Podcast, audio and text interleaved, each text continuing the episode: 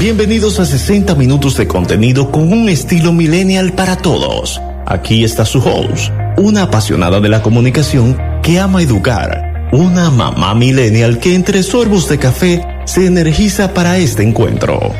Dayanara Reyes Pujols.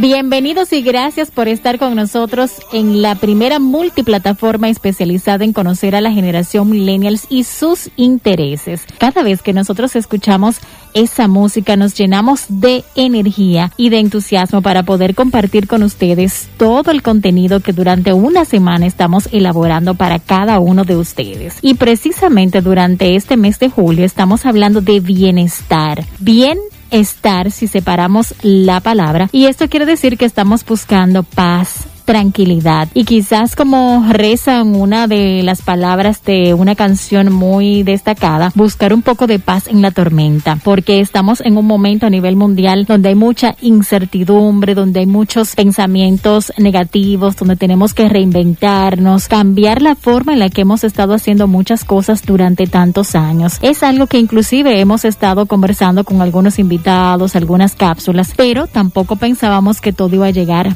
tan rápido. Inclusive la forma de trabajar, que es algo que nosotros hacemos durante tantas horas, es algo que evidentemente está cambiando y de eso estaremos conversando en nuestra cápsula Conociendo los Millennials. También estaremos hablando con Priscila Montero, ella es de Bienestar Integral RD y con ella vamos a estar hablando de bienestar en tiempos de COVID-19. Será una conversación muy interesante porque estaremos compartiendo con ustedes algunas recomendaciones, sugerencias que cada cada uno de nosotros podemos implementar en este tiempo que estamos viviendo, porque tenemos que tener una salud mental, emocional y física para poder nosotros enfrentar esta realidad. Y por supuesto, cada uno de nuestros colaboradores a través de sus conocimientos estarán compartiendo con nosotros pautas interesantes que podemos implementar. Así que bienvenidos y gracias por estar con nosotros en una nueva emisión de Millennials, un estilo de vida para todos.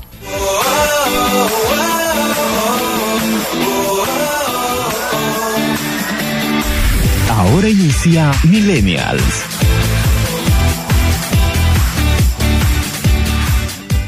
Escúchanos cuando quieras, donde quieras, en cualquier parte del mundo. Desde nuestras plataformas digitales. Arroba Millennials Radio. Conociendo los Millennials.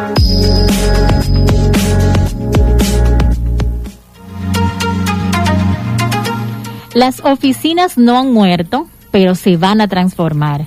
Se esperan unos espacios amplios para alterar o alternar más bien con trabajo en casa.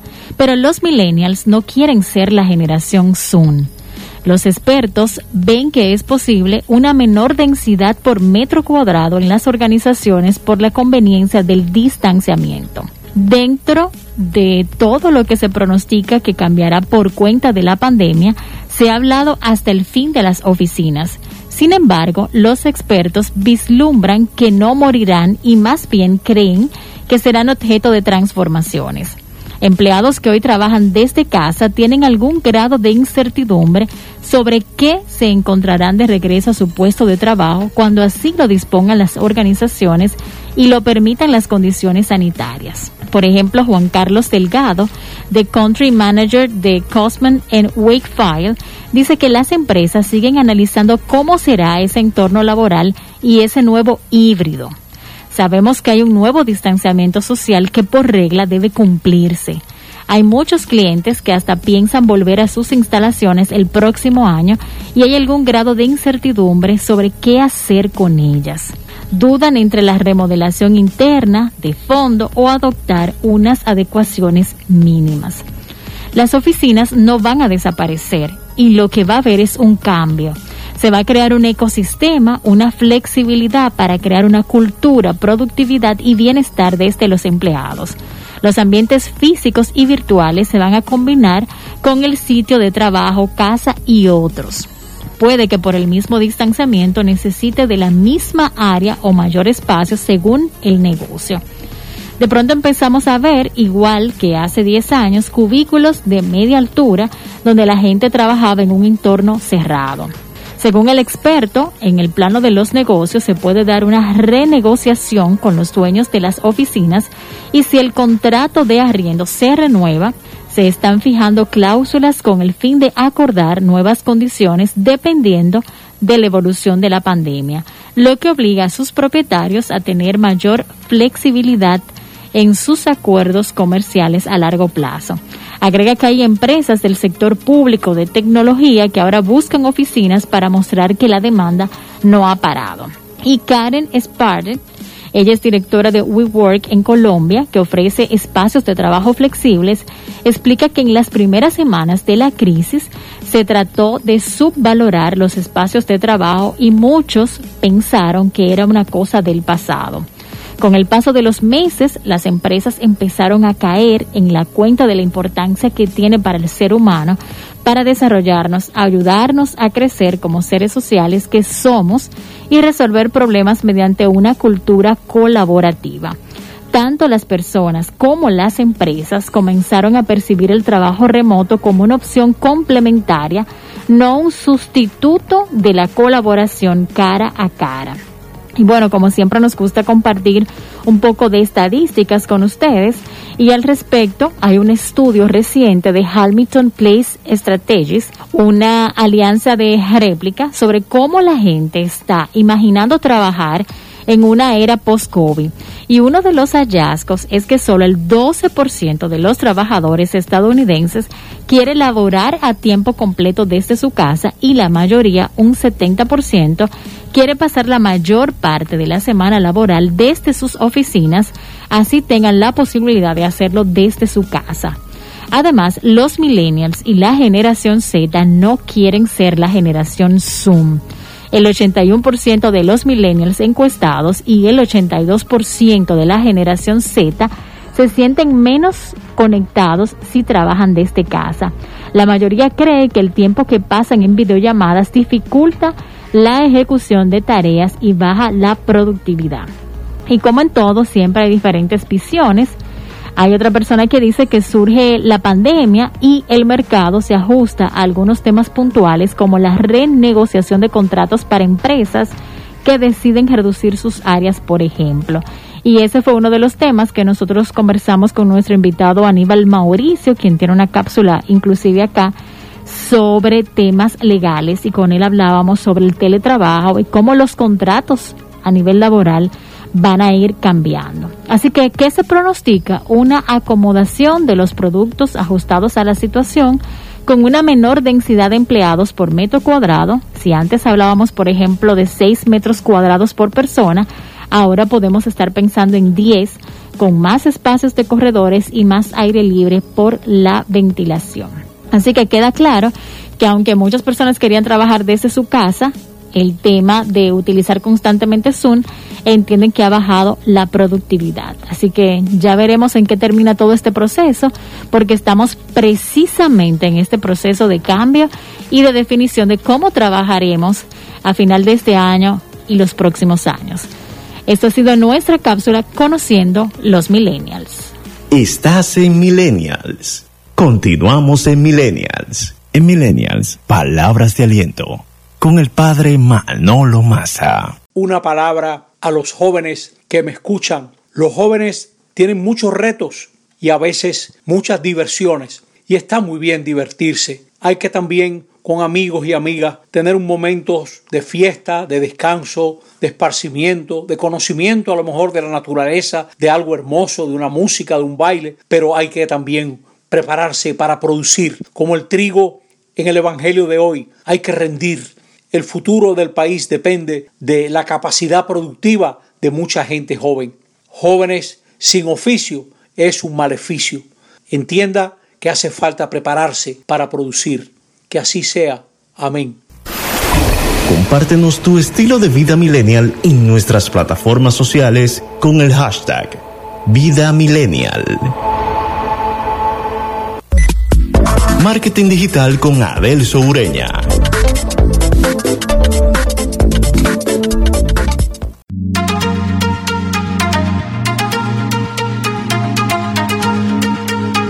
¿Qué tal amigos? Mi nombre es Adel Sureña y bienvenidos a otra cápsula de marketing digital. En esta oportunidad quiero hablar de una herramienta que se complementa de la plantilla que les regalé de crear el avatar del cliente ideal y hablando de esto, es necesario conocer a tu público objetivo. Soy recurrente en esto, esta es la base de todo negocio. Es necesario que sepas qué siente, qué mira, qué percibe, cuál es su entorno, para así poder tener herramientas para crear productos y servicios que suplan la necesidad de tu cliente ideal. Y rápidamente queremos hablar sobre lo que se conoce como el mapa de la empatía. Y como les expliqué anteriormente, es una herramienta para definir a tu público objetivo. La plantilla es algo como una infografía, es más gráfica, en la cual tienes que llenar varias casillas. ¿Cuáles casillas son estas? Bien, las casillas son describir qué ve, qué escucha, qué piensa o siente, además de lo que dice y lo que hace ese cliente. Agregando también dos casillas extra que son el esfuerzo y los resultados. Muy bien, vamos a describir cada casilla para que tengas una idea de lo que tienes que llenar. En la casilla de qué escucha, puedes agregar sobre el entorno de, tu avatar, es decir, qué escucha de su jefe, de sus compañeros de trabajo, de sus amigos, de sus colegas, las personas que influyen, etc. En la casilla de lo que piensa y siente, puedes agregar un poco de cómo es la cosmovisión de esta persona, alguna frase que a él o a ella le engancha mucho o utiliza mucho. Y también la parte sentimental, que la hace o lo hace feliz o le gusta. En la casilla de qué ve, pues explica su entorno, sus familias, qué redes sociales consume, qué tipo de videos ve, qué tipo de blogs consume, cuáles canales de YouTube sigue, o programa de televisión o serie de televisión que le gusta consumir. En la casilla de qué dice y hace se trata de describir el comportamiento de tu cliente ideal, si le gusta comprar online o no, si pagar en efectivo o con tarjeta de crédito, qué comentarios o opiniones hace en las redes sociales, cómo se comporta con sus amigos o cómo se comporta con sus compañeros de trabajo. En la casilla de esfuerzo es cuáles esfuerzo está haciendo para conseguir determinados objetivos. Está intentando bajar de peso. ¿Cuáles son los obstáculos que tiene? ¿Qué miedo le está impidiendo conseguir su objetivo o cuáles son las frustraciones que está sintiendo actualmente. Y la casilla de resultado aquí describirá las metas que le está buscando, cuál es su medida de éxito, es decir, los objetivos que busca lograr. Recuerda que todo esto tiene que estar ligado a tu industria, mercado, producto o servicio. Espero te gustara esta información. Puedes decirme qué tal te fue creando tu público objetivo y déjamelo saber en las redes sociales, tanto en Instagram como Twitter como arroba Urena.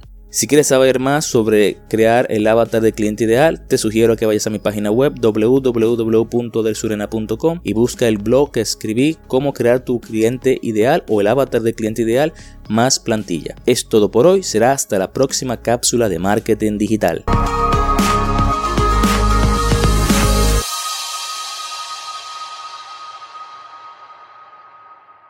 Estás en Millennials. Escúchanos cuando quieras, donde quieras, en cualquier parte del mundo. Desde nuestras plataformas digitales. Arroba Millennials Radio. Millennials es la primera multiplataforma especializada en conocer a la generación Millennials y sus intereses. La vida Millennials es un estilo para todos. Aquí caben todas las edades. Y en este mes de julio estamos conversando sobre bienestar. Bienestar. Queremos estar en tranquilidad, en paz y por eso estaremos conversando con nuestra invitada del día de hoy a propósito de que esta generación, los Millennials y la generación Z, están siempre muy ansiosos, estresados y ahora con el COVID-19 aún un poquito más. Así que hoy nos acompaña Priscila Montero, ella es psicóloga clínica de la salud y bienestar emocional y brinda asistencia a nivel personal en parejas y familias en buscar el bienestar integral. También lo hace dentro de un trabajo terapéutico donde permite esa conexión entre la mente y el cuerpo. Ella facilita talleres, charlas enfocados en temas relacionados a la salud mental. Así que con ella estaremos conversando sobre bienestar en tiempos de COVID-19. Gracias por estar con nosotros, Priscila y Millennials. Hola, doña Nara, ¿cómo estás? Yo estoy muy contenta de poder compartir contigo sobre este tema a propósito de todo lo que estamos viviendo y que especialmente se va a intensificar la próxima semana. Hay mucha incertidumbre, mucha intranquilidad, muchos pensamientos, pero que sabemos que con esta conversación que vamos a tener contigo vamos a tener pautas, sugerencias y más tranquilidad. Así es, para mí de verdad es un placer, para mí realmente es el placer poder acompañarte en esta conversación que entiendo que va a ser muy rica para muchos y sobre todo para nosotras también, porque yo también me nutro de lo que podemos sacar de aquí y que tú tengas el gran interés y como la necesidad eh, tan humana y tan bonita de poner estos temas, no solamente una generación joven, sino que funcione para todo el mundo. O sea que yo entiendo que es una forma de, agradecerte también, de, de agregar yo bienestar contigo, porque ya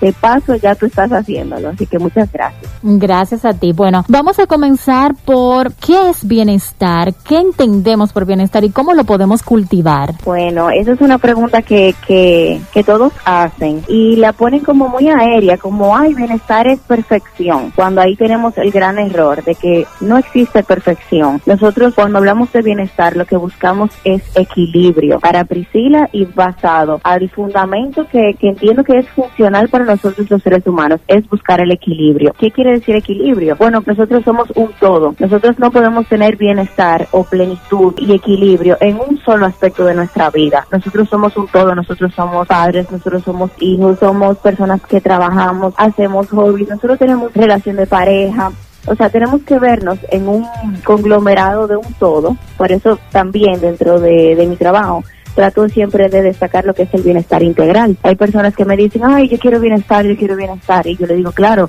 pero que es bienestar para ti como persona, que es bienestar para ti referente a tu historia y acorde a lo que tú necesitas ahora. Es decir, que cada uno de nosotros podemos ver el bienestar de una manera distinta de acuerdo a, como tú bien dices, la historia que cada uno ha vivido. Claro que sí, claro que sí, porque no tendría mucho sentido si todos tendríamos que cumplir con un patrón específico. No tenía mucho, no tendría mucho sentido si yo no encajo dentro de algo muy estructurado y algo que se entiende que, que yo tengo que hacer a nivel social, por ejemplo, que ahí es donde nosotros tenemos un tema de conflicto general unos estarían premiados con, con el bienestar y otros no, dependiendo de, de nuestra vivencia, de nuestra familia, de nuestra historia. Entonces yo considero que el bienestar depende mucho de cada ser humano. Tú de manera integral enfocarte en tu crecimiento propio y, y poder entenderte que es lo más importante, y de qué manera tú puedes llegar a una versión mejorada de ti mismo buscando ese bienestar que tú necesitas. Y luego de que yo me responda esa pregunta, o sea, que yo diga, bueno, el bienestar para mí es esto, esto, esto y lo otro, ¿cómo yo puedo trabajar para yo cultivarlo? Y otra pregunta ahí mismo es que tú decías que es un equilibrio y a veces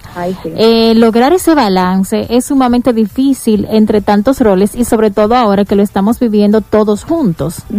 Eso es algo real, sobre todo en los tiempos de cuando existe mucho cambio. El cambio para el ser humano es crisis. Y cuando escuchamos la palabra crisis, decimos, wow, es como una catástrofe o algo muy grande, cuando realmente no tiene por qué ser así. Simplemente entendernos y decir, ok, estoy viviendo muchos cambios y dentro de eso incluye los roles que tú tengas en tu vida y por eso nos sentimos muchas veces como en la cuerda floja, como en un bajo. Entonces, ¿qué yo recomendaría para, respondiendo a tu pregunta de manera más específica, qué yo recomendaría para nosotros cultivar ese equilibrio y ese bienestar de nosotros, que hagamos un paso a la vez. Yo soy un todo. Eso es parte de lo que yo hago también en terapia, de, de qué cosas te complementan a ti, qué, qué, qué, cosas son parte de ti. Y entonces ver en dónde nosotros necesitamos enfocarnos primero. Claro, todo cae como fichita de dominó. Hay cosas que yo trabajo, por ejemplo, mi salud física, y por ende, pues entonces mi, mi salud mental va a mejorar, o viceversa trabajo la relación con mi pareja y obviamente entonces puede haber cambios dentro de mi estructura familiar con mis hijos. O sea, como somos integral, trabajo una cosa primero porque no puedo hacer tantos cambios a la vez para no provocar una crisis mayor y eso entonces va a ir modificando otros aspectos de mi vida, quizás de manera pequeñita, pero yo soy creyente de que las cosas pequeñas hacen los grandes cambios. O sea que como somos integrales, algo bueno.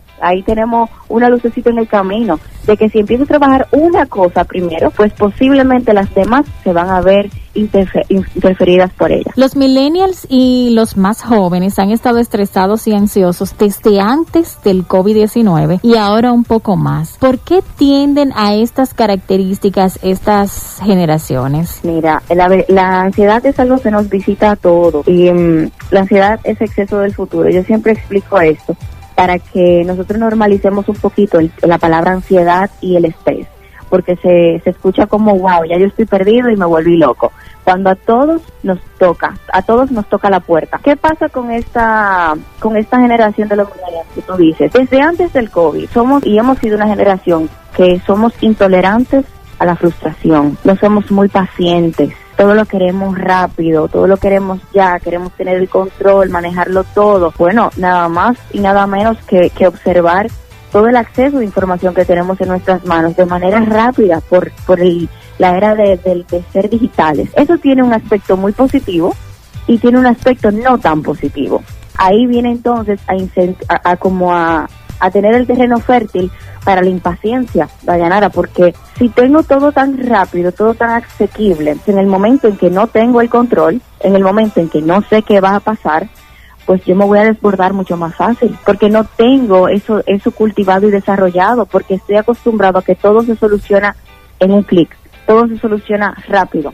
Entonces, ¿por qué traigo esto a colación acorde a, nuestra, a, la generación que, que, es más joven? Porque en estos momentos del COVID es una forma de desbordarse más fácil, aunque seamos personas digitales y con mayor dominio. ¿Por qué? Porque no tenemos el control. Porque yo puedo hacer algo, yo tengo un plan, yo tengo una estrategia de, de, de algo que quiero llevar a cabo, pero sin embargo, la vida, el COVID, cualquier otra cosa del ambiente o de lo que hemos estado viviendo todos, me lo desbarata.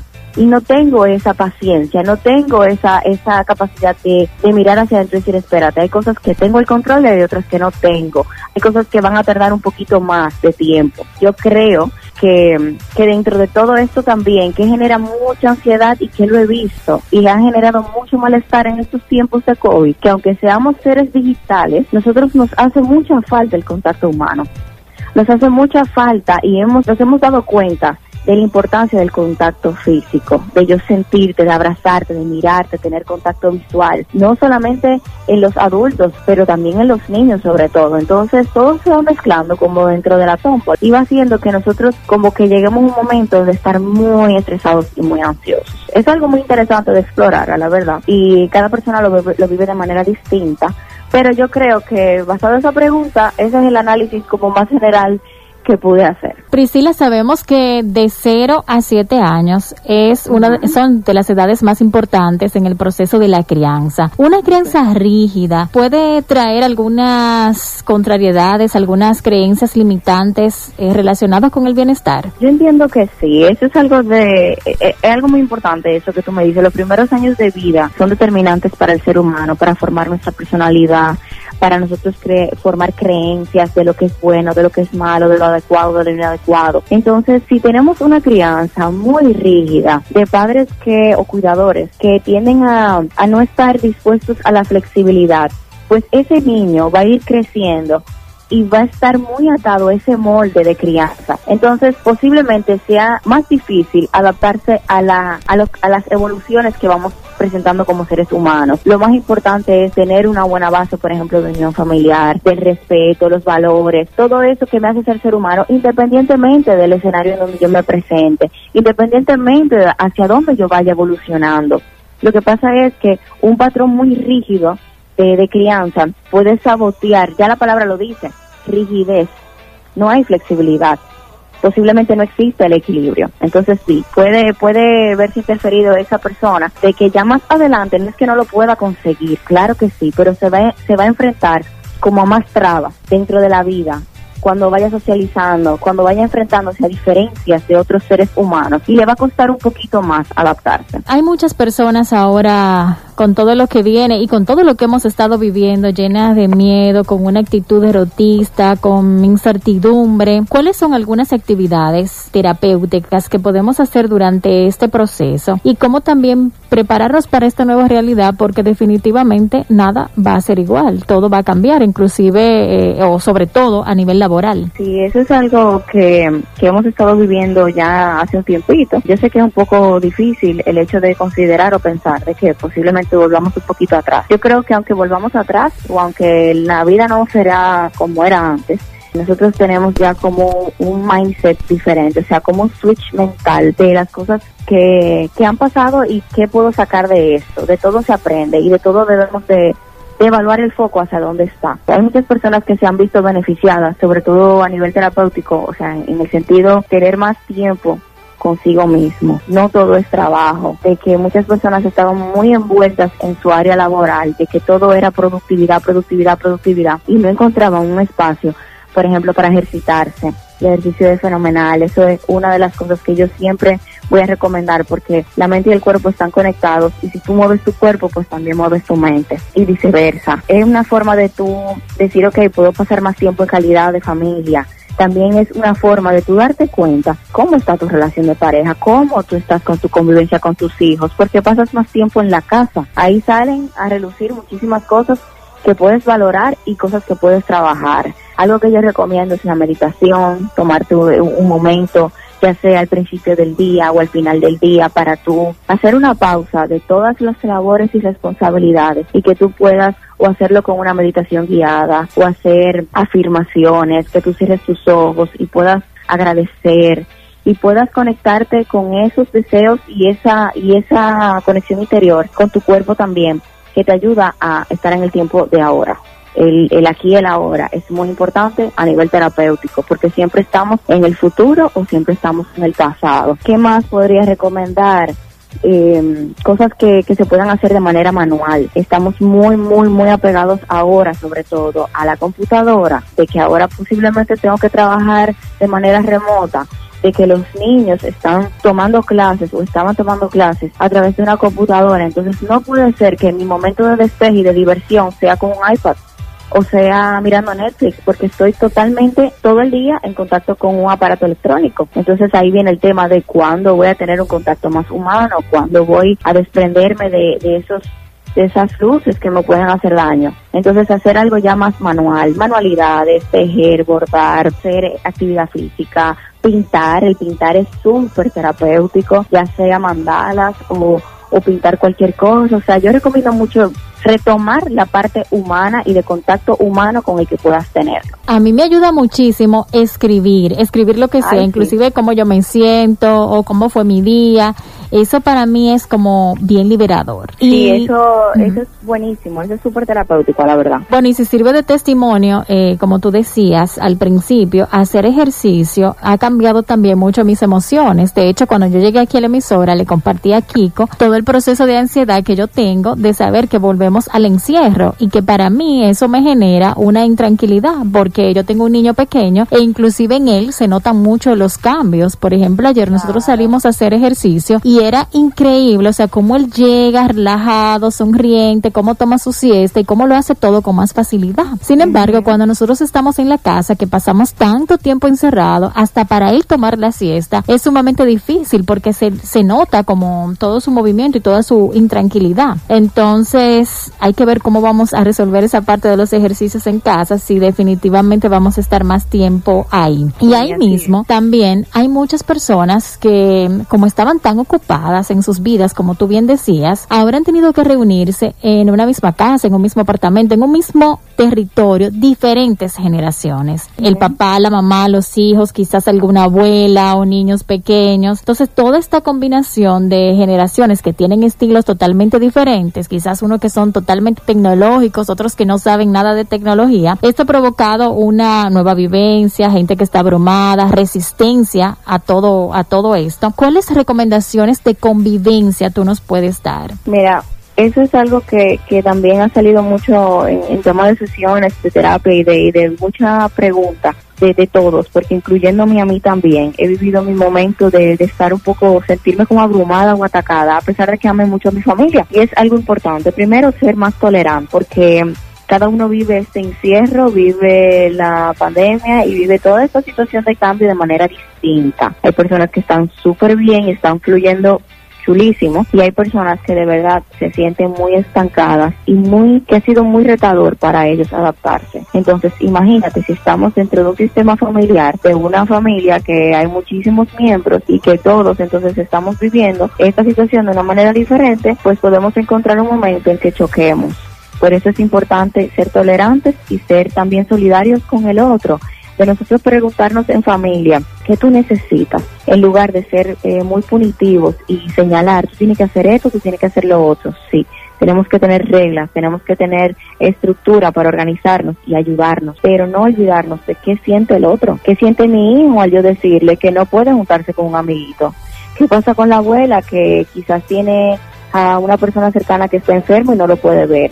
O sea, es muy de, estar pendiente de cuál es la necesidad del otro. Algo que yo también recomiendo es que dentro del sistema, aunque nos queramos mucho y aunque seamos una familia súper unida, debemos de respetar el espacio de cada uno, desde el más pequeño hasta el más grande. Es decir, podemos estar bajo la, el mismo techo, pero yo necesito un tiempo a solas. Yo necesito un tiempo para mí, sin sentir que me están invadiendo porque puede ser que por llevarnos de este ritmo y de esta costumbre de estar todo el tiempo juntos, pues cualquier cosa me puede detonar y entonces ahí vienen los conflictos. No es que tenemos que tenerle miedo a los conflictos, pero respetar el espacio individual de cada persona, incluso de los niños, que muchas veces los padres entienden que los niños no necesitan un espacio de privacidad para estar ellos y hacer lo que quieran. O sea que yo creo que dentro de la convivencia, la tolerancia, el trabajar en equipo, ser comprensivo y solidario con el otro, preguntar las necesidades que tú necesitas, esa pregunta es fundamental, y también respetar la individualidad del otro y el espacio a solas de cada uno. Wow, Priscila, a mí me ha encantado esta conversación y yo he estado tomando apuntes todo el momento porque son pautas realmente muy útiles que uno puede poner en práctica y algo que yo he sacado en conclusión durante este mes de julio hablando de bienestar es que muy poco sacamos tiempo para estar con nosotros mismos y cuestionarnos y preguntarnos y darnos quizás el permiso de sentir nuestras propias emociones. O sea, de yo decir, oye Dayanara, ¿cómo tú te sientes en este proceso de la pandemia? ¿Cómo ha cambiado tu vida? Claro, ¿qué tú necesitas? Oye, esa, esa pregunta es clave en todo momento de nuestra vida. Espérate, pausa. ¿Qué tú necesitas hoy? Ahora, ¿qué tú necesitas? Quizás quiero dormir, quizás tengo que comer, quizás yo necesito afecto de mi pareja. O sea, ¿qué yo necesito ahora?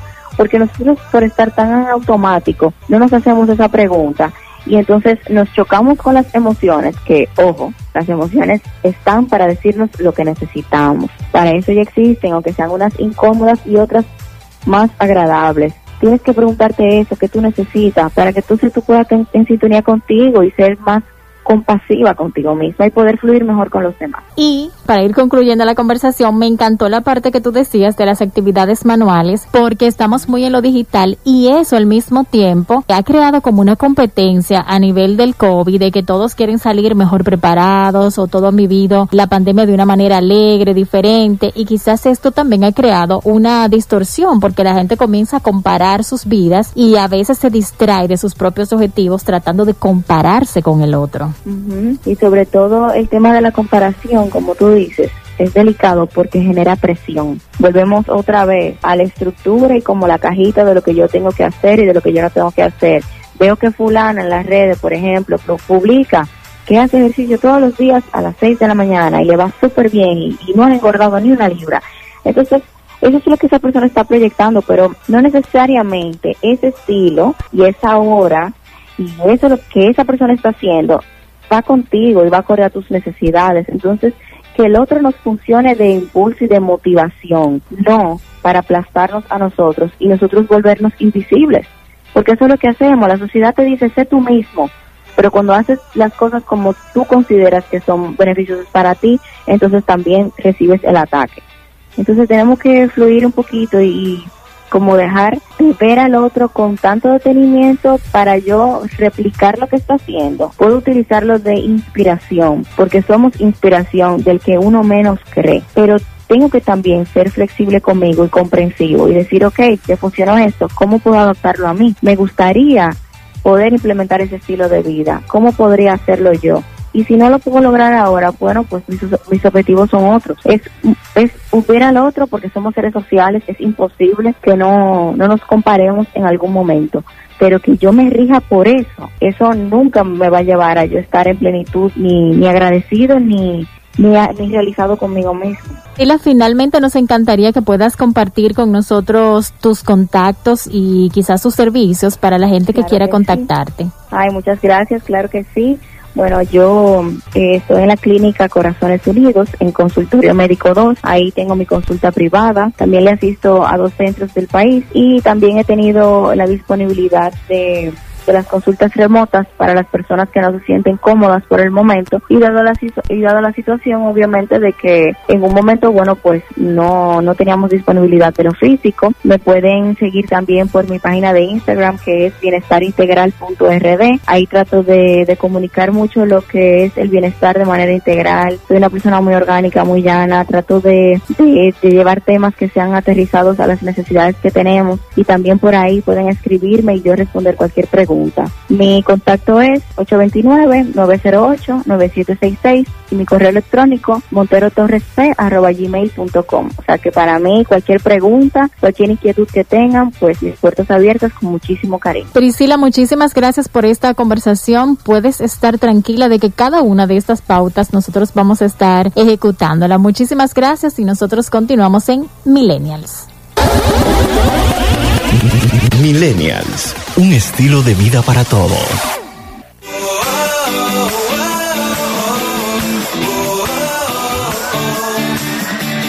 Millennials.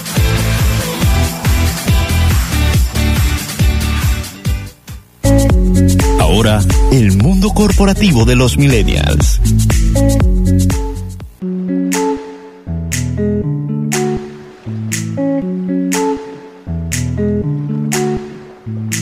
Los procesos de recursos humanos que los millennials más valoran son los procesos de evaluación de desempeño, retroalimentación o feedback del colaborador. Ese momento que se da usualmente a mitad del año es un momento oportuno para refrescar objetivos, reconectar con los intereses de nuestros talentos y dejar en claro la línea de acción con la cual pretendemos cerrar no solamente un año laboral, sino también un año personal de logros y nuevas competencias desarrolladas o adquiridas. Les exhorto a todos los líderes, dueños de negocios y gerentes que le otorguen la verdadera importancia y el valor que tiene este espacio de retroalimentación de ambas partes, tanto de colaborador a supervisor como de supervisor hacia el talento, porque es el momento donde refuerzas tu marca como empleador, es el momento donde le dejas saber a tu talento lo valioso e importante que es para ti y para la organización. Es un momento de organizar, es un momento de aplaudir, es un momento también de hacer un llamado a mejorar algunos aspectos que necesitamos para lograr esa excelencia tan deseada. Así que a todos los talentos allá afuera que no han sido convocados a su proceso de evaluación de desempeño, también una competencia muy valorada es la iniciativa. Así es que todos a tomar iniciativa y proactividad, a empoderarse de su desempeño, a evaluar y medir sus roles y sus resultados y a traer a la mesa esa conversación. Así es que adelante y muchos éxitos. Escuchaste El Mundo Corporativo de los Millennials. Escúchanos cuando quieras, donde quieras, en cualquier parte del mundo. Desde nuestras plataformas digitales. Arroba Millennials Radio. Cada semana compartimos un pequeño extracto de entrevistas con nuestros invitados en Lo dijo en Millennials. Cuando estamos emprendiendo, como tú bien mencionabas, aparecen una serie de áreas que normalmente nosotros no vemos en la universidad. Y si bien es cierto que tú eres del área de psicología, con varios años de experiencia, estuviste también en Argentina haciendo cursos, pero hay cosas elementales que en la universidad nosotros no vemos que tienes que aprender. ¿Cuáles han sido esas? Eh, bueno, una cosa es la teoría y otra cosa es la práctica. Eh, yo de carrera formal soy psicóloga organizacional. Eh, luego de ahí eh, tuve la oportunidad de fortalecerme en dos, en dos caminos. Uno, el camino de la psicología organizacional y otro, ya la parte de administración de hoteles y restaurantes, todo lo que tiene que ver con el rubro gastronómico de alimento y bebida, yo lo, me especialicé. O sea, tú no puedes improvisar. Realmente, al momento de aprender, tienes que tratar de hacerlo en un área donde tú seas bueno, que tú conozcas, que tú, que tú entiendas.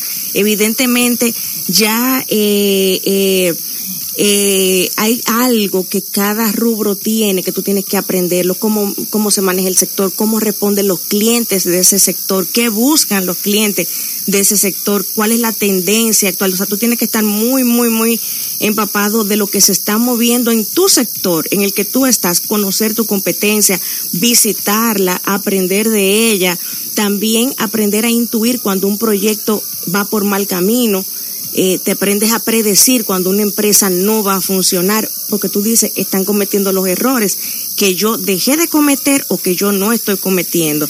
La parte impositiva, la parte legal, todas esas son zonas que tú tienes que aprender y que eso no está en ningún libro ni de psicología ni de ni de especialización gastronómica como fue mi caso. Nosotros hemos constantemente estado haciendo ese llamado y porque hemos visto estadísticas de generaciones millennials y sobre todo de emprendedores que dicen que duran muchos años en la universidad, pero que cuando llegan, por ejemplo, no saben nada de impuestos internos. Sí, sí, sí. Que es algo que tú tienes que hacer de tu cultura financiera para que tu negocio no se vaya a la quiebra, que tú puedas administrarte en eso. Está el tema también de las redes sociales. Entonces, hemos estado hablando de esa reestructuración que necesitan también los estudios universitarios mirando que el emprendimiento es uno allá para las generaciones que están dominando el mundo laboral. Sí, yo supongo y entiendo que, que el sistema educativo eh, ya deberá inculcarlo desde que el niño tiene eh, 8 o 10 años. O sea, eh, por ejemplo, yo con mi sobrinito tiene 10 años y yo le digo, cuando tú tengas tu empresa, cuando tú dirijas tu proyecto, yo no le hablo a él y él es un niño. Sin embargo, si yo tengo un diálogo con él, eh, obviamente con un lenguaje eh, eh, inocente, pero yo entiendo que le aporto a él eh, hablándole así, porque su visión, cuando él crezca, pues probablemente será tener empresa o tener su propio proyecto. realmente sí, el sistema educativo tiene que trabajar en eso, pero yo entiendo que ahora mismo estamos muy cerca de la información. Y realmente el que no la tiene es porque no la, no la busca. O sea, para mí, estar ajeno o ignorante de un tema es porque usted quiere ser un ignorante de ese tema.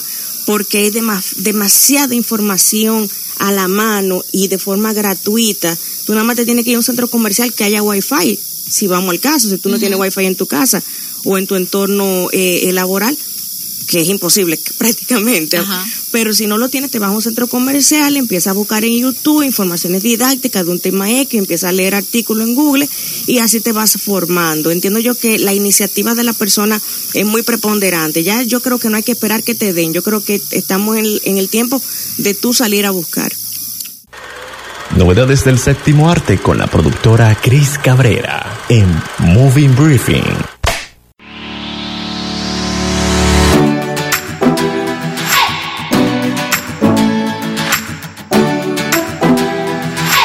Bienvenidos a otra edición de Millennials Movie Briefing. Este viene cargado de contenido de amor, sorpresa y muchísima, muchísima emoción. Hoy te traigo un par de películas que sé que te gustarán. Algunas están recién estrenadas, las otras quizás no tanto. Todas están en Netflix y creo que te van a gustar muchísimo. Así que aquí te llega tu top 3. Estas películas a mí me encantaron porque en especial tienen entre películas para emprendedores y películas para los que aman y viven de amor. Aquí te dejo número uno a Moneyball o El Juego de la Fortuna con el amado y bello, hermoso actor Brad Pitt, basado en hechos reales. Esta película para mí es la película, donde te trata de persistencia e innovación traen grandes cosas a tu vida, específicamente en los negocios del béisbol. Número 2 con mucho, mucho amor. El que ha escuchado este tipo de taxito o este eslogan sabe de quién estoy hablando. El documental del afamado Walter Mercado, del cual muchos de nosotros los millennials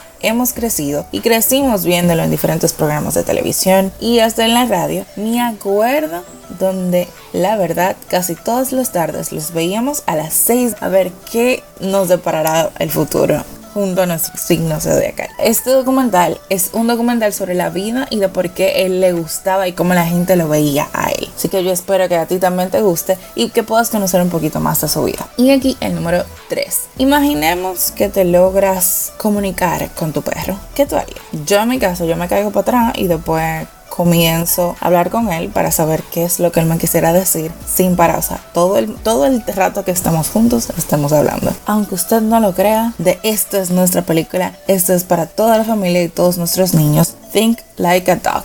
Es una película totalmente para toda la familia. Y la verdad tiene un mensaje muy bonito de muchísimo amor porque a veces no es el amor hacia otra persona sino también ese afecto animal. Y bueno ahora pasamos de nuestro top 3 a contarte las series que deberías de ver o que si no has visto pues vaya a verla porque son exageradamente buenas y no te las puedes perder. Chan chan chan chan ya ha llegado la última temporada de las chicas del cable estos son solamente 5 episodios. Eh, la verdad yo confío confieso de que terminé con hipío llorando muchísimo. Para mí fue muy triste despegarme de esta serie, que fue la primera serie realizada por Netflix España, donde vimos un recorrido con grandes actrices y actores, con unas historias llenas de tanto valor. Todos esos retos, todas las aventuras. La verdad, yo la amé desde el principio hasta el final. Lloré como un bebé. Debo de admitirlo, en la noche. No, no, no te voy a dar los spoilers porque no soy de esas personas, pero tienes que verla. Recuerda que si no viste esta última temporada, todavía sigues viendo las anteriores, pues la sesión final está dividida en dos. Son dos temporadas de 5 y 6 episodios cada uno. Y bueno, esta serie que te traigo es una serie de la France, francesa totalmente. Esta serie no está nueva, pero realmente es exageradamente buena. Who Could Plan o Cook en francés, donde la verdad se basa de encontrar el amor verdadero y decidirte a dar eh, a darse amor propio a uno mismo, darnos ese valor que nosotros necesitamos. Esta es la historia de una chica que, aunque ustedes no lo crean, se enamora de una persona que fue por encargo. Oh, bueno, realmente no te voy a contar más porque deberías de verla. Es muy buena, solamente tiene dos temporadas y la verdad, esta, la actriz principal es muy, muy buena. Y bueno, aquí te dejé las dos series que deberías de estar viendo ayer, hoy y ahora mismo, pero no puedo dejar de avisarte de que pronto viene la segunda parte de El Stand de Besos o The Kiss and Booth 2. Esta película realmente el año pasado cuando la cuando salió hizo el boom de todos los boom porque es muy buena, es como que sweetie, a mí me gusta porque fue como que bueno, qué bonita, oh, qué chulis. La verdad a mí me encantó y estoy loca por verla. Están pendientes porque el 24 de julio estará on en Netflix. Así que buena con muchísimo humor. Aquí te dejé unas películas y series super cool para ver. Te deseo un feliz fin de y nos vemos en otra entrega de Millennials Movie Briefing.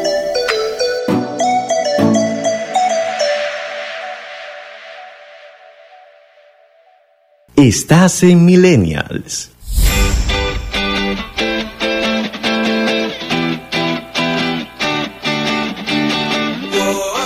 Gracias por la sintonía y esperamos que todo el contenido durante este mes de julio haya sido de mucha utilidad hablando de bienestar. El próximo fin de semana estaremos hablando sobre Papá Millennials. Gracias por su sintonía y hasta la próxima entrega. Escuchaste Millennials. Hasta la próxima entrega.